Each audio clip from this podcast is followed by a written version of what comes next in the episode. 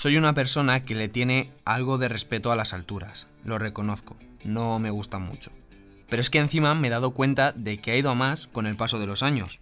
Yo desde crío he ido a varios parques de atracciones y me he subido siempre a todo, menos a la caída libre. Nunca he tenido narices para montarme, la verdad. La sensación esa de que te sueltan y caes no va conmigo. Esto me hace pensar que igual lo que me da miedo no es la altura en sí, sino la caída. Por supuesto, queda prácticamente descartado que yo haga paracaidismo o puenting. Digo prácticamente porque nunca digas nunca, pero vamos, que yo necesitaría que me empujaran. Mis amigos, los de toda la vida, parece que no le tienen miedo a las alturas, a las caídas y casi que podría decir que a la muerte tampoco. Los he visto saltar al agua desde sitios que... No voy a dar muchos datos porque creo que igual los metería en un apuro. Pero vaya, que son un poco temerarios. Cuando van de rutas por las montañas les gusta crestear. Si eres un Nobel del montañismo como yo, tranquilo que te explico qué es crestear. Básicamente es correr o andar por una cresta de la montaña. Es decir, una línea muy fina donde tienes que poner un pie delante del otro sin nada más a los lados que una caída de metros y metros. Pues lo bonito que es andar tranquilamente por la naturaleza sobre un terreno estable y del que no te puedes caer. En fin, yo creo que si me diera por crestear, tendrían que venir a rescatarme.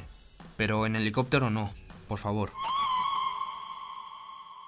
Soy Adrián Pedroche y cada viernes quiero darte buenas noticias. Si necesitas un día sin sobresaltos, este es tu lugar seguro. Los buenos días, un podcast diario para ponerte de buen humor. Hablando de rescates en la montaña, ahora te voy a contar uno que seguro que te va a sacar una sonrisa. La semana pasada, el Consorcio Provincial de Bomberos de Alicante publicó en X, lo que tú y yo seguimos llamando Twitter, que un equipo se había desplazado hasta Serrachelada, en Benidorm, para realizar un rescate a un montañista. El auxiliado fue un perrete. Así es, el pobre estaba cansado de pasear con sus dueños por el monte y le comenzaron a doler las patas traseras. Pese a que trataron que caminara, él no quiso saber nada del tema. Se plantó en el suelo y no había quien lo moviera. La familia vio que no podía bajar a pie al perro hasta el coche, porque es un Golden Retriever y estos perros pesan entre 25 y 30 kilos. Así que decidieron llamar al servicio de emergencias para que fueran al lugar donde se quedó inmovilizado el animal y que intervinieran con material profesional en su rescate. Para allá que se fue el equipo de bomberos que con ayuda de un arnés, una camilla y con varias manos consiguieron bajar al PRT de la montaña. En la publicación a la que hacía referencia antes se podían ver fotos de los bomberos bajando al animal. De hecho, también le desearon una pronta recuperación. Yo primero es que me alegro de que la mascota esté bien, pero también me alegro mucho de que la gente en redes sociales haya agradecido tanto a los bomberos la acción que realizaron.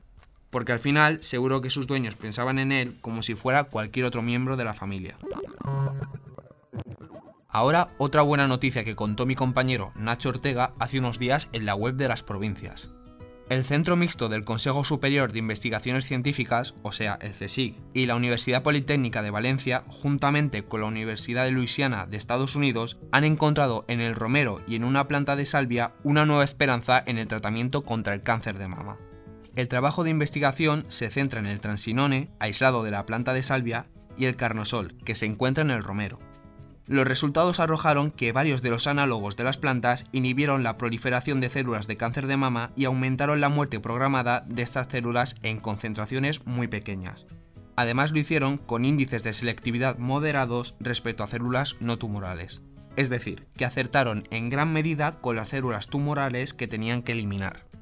Estos hallazgos, publicados en la revista Cancers, sugieren el potencial de estos compuestos bioactivos para el desarrollo de nuevos agentes terapéuticos contra el cáncer de mama, que a pesar de los avances en el diagnóstico y tratamiento, sigue siendo una enfermedad difícil de tratar y con una alta tasa de mortalidad.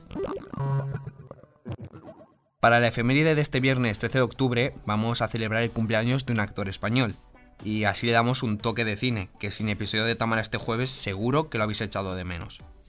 Hoy sopla velas el gran Luis Tosar.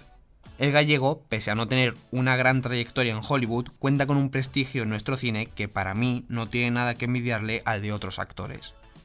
Tosar nos ha dejado auténticos peliculones.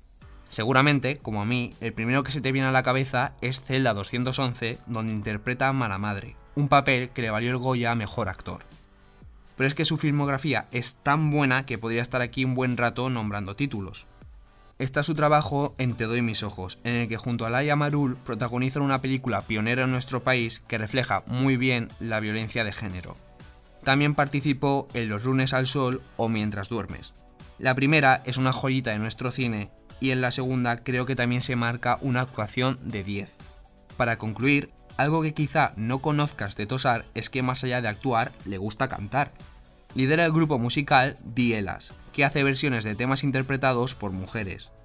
También ha sido doblador de videojuegos. En la tercera edición de la popular saga Assassin's Creed puso voz a nada más y nada menos que al mítico presidente estadounidense George Washington. Bueno, nos quedamos sin tiempo para más. El lunes más buenas noticias. Chao. Muchas gracias por escucharnos y gracias a ti, Adrián. Nada que agradecer. Recuerda que si te ocurre algo bueno y quieres contárnoslo, puedes escribir a losbuenosdías@lasprovincias.es.